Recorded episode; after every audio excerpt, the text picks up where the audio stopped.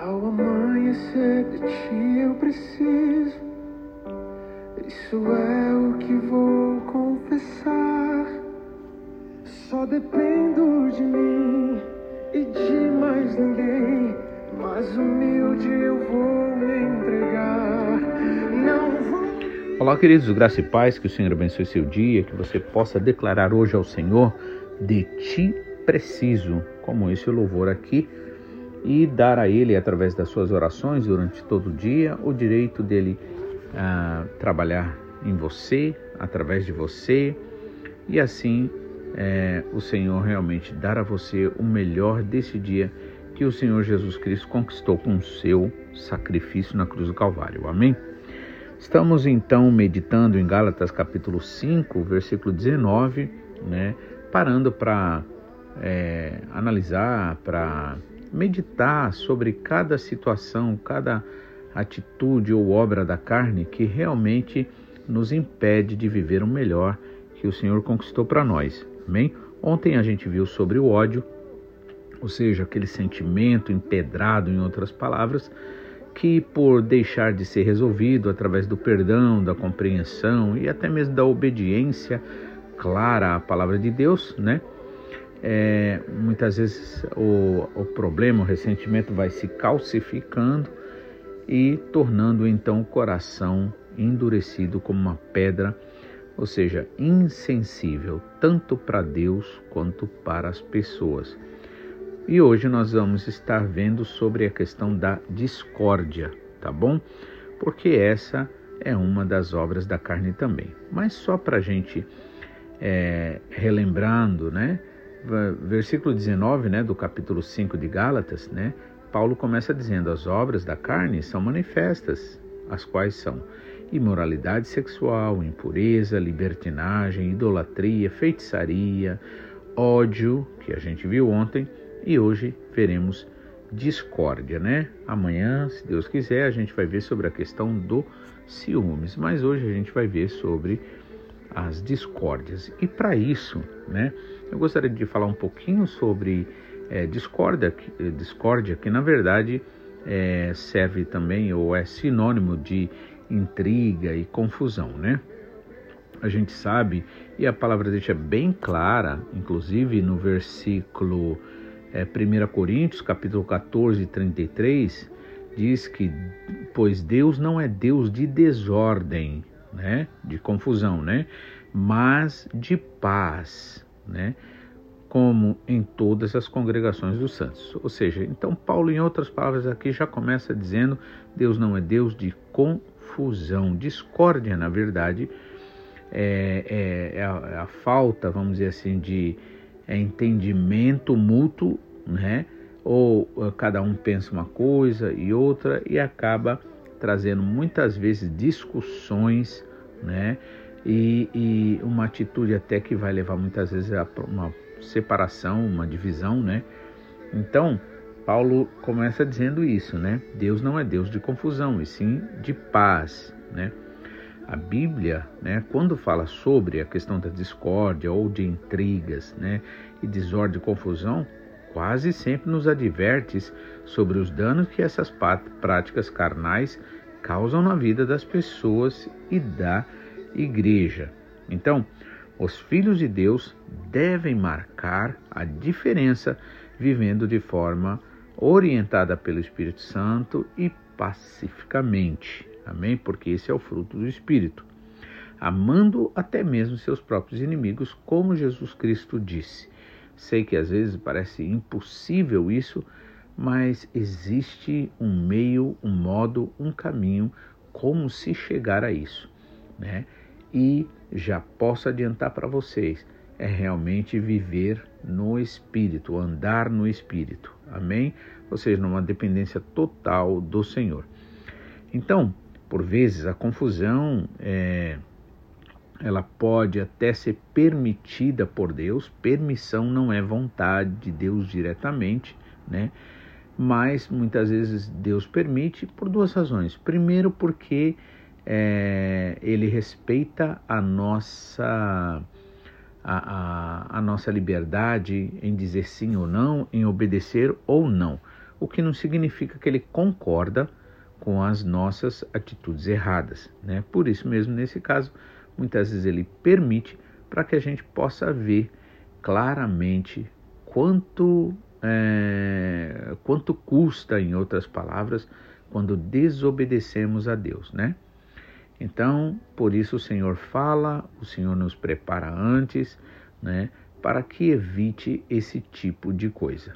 Né? Nossos pastores lá no Brasil, né, eles sempre falam muito para nós sobre isso, eles nos ensinam bastante sobre isso, e eu sempre disse a todos que realmente eles são exemplos para nós de pessoas que, apesar de muitas vezes serem des desrespeitadas, eu particularmente já vi algumas vezes, né, isso acontecer, mas eu vi eles realmente não baixarem o padrão e ficarem firmes naquilo que eles acreditam no valor daquilo que eles aprenderam do Espírito Santo. Então nós também devemos fazer a mesma coisa, né?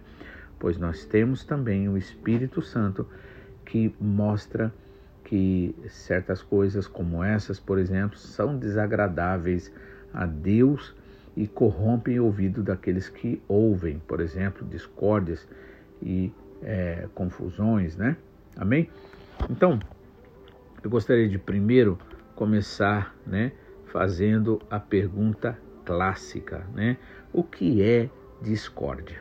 É, e eu acho muito importante a gente entender, né, é, é, entender o conceito, né, para que a gente possa ter uma visão mais ampliada e muitas vezes também ver que nós podemos fazer várias outras coisas, é, em outras palavras, tapar cada buraco, né, para que evite o problema da discórdia que vem, com certeza, destruir amizades, destruir a comunhão, né, dividir pessoas, amém? Então, discórdia, na verdade, se refere a conflitos, né, por exemplo, desentendimentos ou diver, divergências entre pessoas ou grupos, né? É a falta de harmonia, né, de concordância ou de acordo. Inclusive a Bíblia deixa bem claro, né, andarão dois juntos se não se concordarem. Né? Então, isso com certeza a discórdia, esses conflitos, eles resultam em tensões e problemas nas relações interpessoais. Amém? E outra pergunta, né? Quais são as situações ou os fatores que levam às discórdias? por exemplo. Então aqui a gente tem algumas. Por exemplo, algumas, as discórdias podem surgir devido a uma variedade de situações, como diferentes diferenças de opinião ou diferentes opiniões. Aliás, não que ter opiniões diferentes seja o problema. O problema é quando nós não aprendemos a, a ver nessas diferenças que é, algo que talvez em um lado esteja dos dois lados, por exemplo, às vezes pode estar numa extremidade, pode estar na outra, e é preciso muitas vezes, é, vamos dizer assim, batalhar junto, é, conversar, entender para que vá sendo lapidado aquilo que está, né, é, exagerando e que não ajuda, por exemplo, a encaixar, né? e trazer a verdadeira paz, a verdadeira harmonia e comunhão que a Bíblia tanto fala, tá? Então, muitas vezes é, esse, é, a, as discórdias podem surgir, né, devido a isso, né, a diferenças de opiniões que não são trabalhadas nesse caso, né, também sobre valores e crenças, né? a competição por recursos limitados, por exemplo, né? aquele negócio todo mundo quer uma coisa só, né? a falta de comunicação eficaz também é uma das coisas que leva à discórdia, né? É, mal entendidos, por exemplo, né? interesses conflitantes, muitas vezes a pessoa realmente está afim de coisas assim que vai é, conflitar mesmo, né? Ou até mesmo expectativas não correspondidas, né? E também questões de poder e controle, entre outros, né? Qualquer situação que haja divergência, significativa de perspectivas ou objetivos pode potencialmente levar sim a uma discórdia. Amém? Então, é preciso, na verdade, a gente orar, a gente vigiar e a gente pedir muita sabedoria a Deus para nós estarmos abrindo a boca né, de forma sábia. Né? A Bíblia diz que tem momento de falar, tem momento de ficar calado, né? e por isso nós precisamos sempre orar e pedir sabedoria a Deus. Né? Eu gosto muito que Provérbios fala muito sobre sabedoria. E uma das coisas que fala, que é nos dito, não lembro se é no capítulo primeiro ou no terceiro, né? mas que diz que as, é, a sabedoria, né, como personificada, né, nesse caso, né, ele personifica, né, é, como a sabedoria, então, ela clama nas praças, nas esquinas, né, nos mercados, né, e eu acho isso interessante. Isso me traz a ideia de que onde estiver duas pessoas é necessário haver sabedoria para que é, a gente possa então é, aproveitar o melhor do relacionamento que a gente tiver. Amém? Então, eu gostaria aqui de ler alguns versículos aqui é, que vai falar sobre essas questões aí, tá bom? Então, vamos lá. Então, Tiago, por exemplo, capítulo 3, versículo 16, nos diz o seguinte: Pois onde há inveja e ambição egoísta, aí há confusão. E quando ele está falando aqui confusão, está falando sobre discórdia, né? Sobre situações onde não se encaixam, tá? Aí há confusão e toda espécie de males. Veja que uma das coisas também que traz a discórdia ou a confusão, as intrigas, é a inveja. Eu estava falando esses tempos atrás né, sobre a questão, a diferença entre inveja e cobiça e inspiração, na verdade. Né? Então, a cobiça é quando a pessoa quer aquilo que é do outro, a casa do outro, a mulher do outro, o carro do outro, o trabalho do outro. Literalmente falando, isso é cobiça. Né? Inveja é quando a pessoa, na verdade, nem quer o que a outra tem mas só quer mesmo é destruir a felicidade da outra pessoa. Então quer ver a pessoa arrasada. Né? Então a inveja, ela, ela tem essa coisa, né? essa, essa, é, é, essa capacidade maligna, né? Por isso é preciso a gente tomar cuidado. O próprio invejoso ele acaba se, é, é, se destruindo, né? mas também se a outra pessoa não vigiar, não orar, não prestar atenção, né, não for guiada pelo Espírito Santo, ela também pode ser prejudicada. Então, a inveja é assim. E aqui está falando, né, que pois onde há inveja e ambição egoísta, né, aí há toda confusão e toda espécie de males, tá? Então, devemos sempre orar, pedir, Senhor, purifica, lava, purifica o meu coração. Amém? Também Provérbios capítulo 6, versículos 16 a 19 nos diz o seguinte: Há seis coisas que o Senhor odeia, sete coisas que ele detesta: olhos altivos, língua mentirosa, mãos que derramam sangue inocente, coração que traça planos perversos, maldosos, pés que se apressam para fazer o mal, né?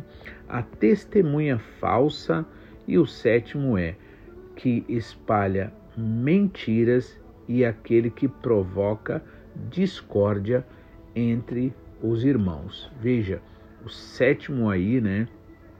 Aliás, na verdade, o sétimo é aquele que provoca discórdia, né? Entre os irmãos, aquele que fica fazendo confusão um com o outro. Amém? Por isso a Bíblia diz, irmãos, não faleis maus uns dos outros, né? e nós devemos, em nome de Jesus, evitar o máximo né, disso. Para quê? Para não dar ao inimigo direito para trazer discórdia, confusão, brigas, contendas, né? Amém? Também Romanos, capítulo 16, versículo 17, nos diz o seguinte: Recomendo, irmãos, que Tomem cuidado com aqueles que causam divisões e põem obstáculos ao ensino que vocês têm recebido. Desses, afastem-se, né? Então aqui Paulo está falando principalmente daqueles que não têm interesse na igreja, nas coisas de Deus, nas coisas da igreja, mas que muitas vezes fica é, interferindo para quê? Para destruir aquilo que Deus está construindo na sua vida. Então tem que vigiar, tem que prestar atenção. Muitas vezes a gente vai naquela de querer ser amigo, de querer ajudar a pessoa, mas irmãos, nada garante que uma pessoa vai ficar na igreja, vai se entregar para Jesus, vai permanecer na igreja, a não ser que essa pessoa de fato se entregue ao Senhor e receba e viva através do Espírito Santo. Então é preciso você prestar atenção, né? Inclusive Paulo diz: afastem-se destes que na verdade, né, é, causam divisões, né? E causa divisões como através do que fala, né? E aqui especificamente Paulo estava falando sobre alguns que colocavam colocavam obstáculos, né? Pedras, em outras palavras, ao ensino, ao aprendizado de cada um. Então a gente tem que viver de uma forma sábia, amém? Então não se junte com pessoas que vão falar mal um dos outros, né? É, evitem no máximo essa pessoa. Às vezes você, com certeza, você é, no ambiente de trabalho, você tem que falar com as pessoas sim, você tem que vai ou falar coisas do trabalho diretamente, ou falar coisas, é, ou cumprimentar, né? Não estamos dizendo para que seja inimigo das pessoas, mas temos que vigiar, temos que prestar atenção para não dar lugar ao inimigo. Amém?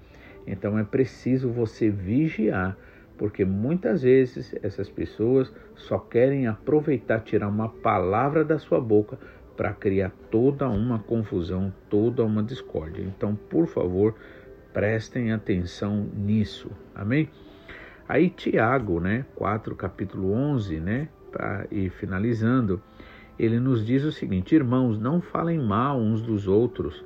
Quem fala contra o seu irmão, ou julga seu irmão, fala contra a lei e a julga.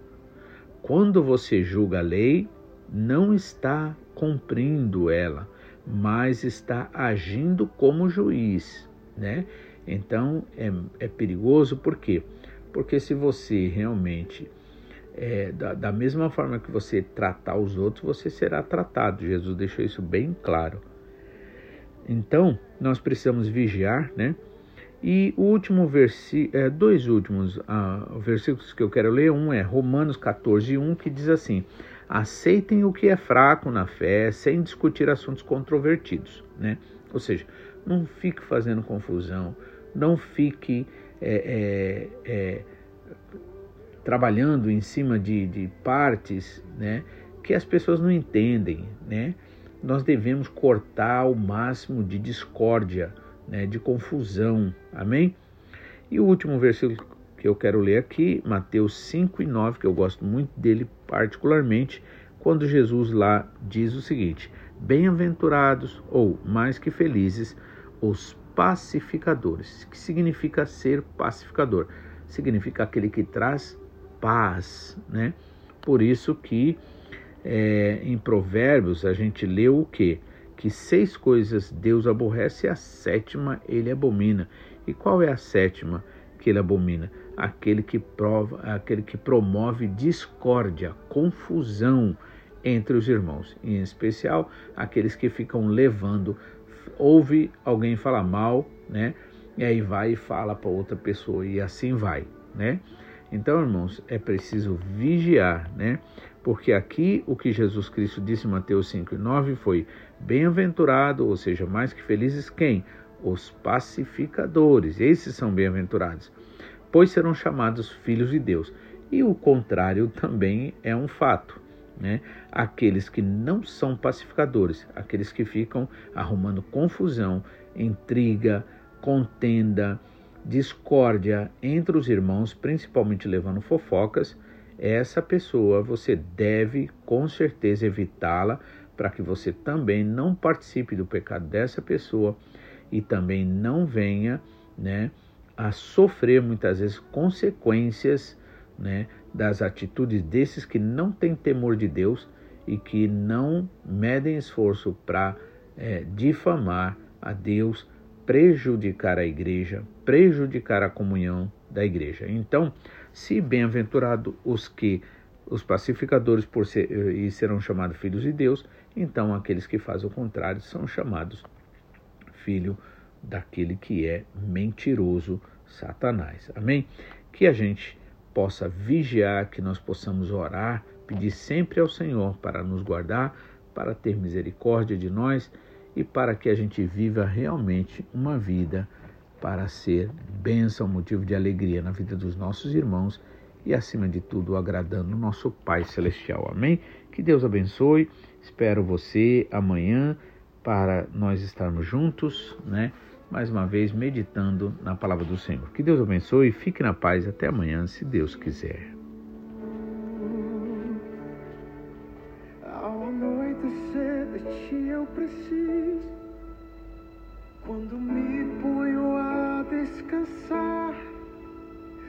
Só tu és minha fonte, nada mais eu preciso. Meu Jesus, hoje vou declarar: de ti preciso.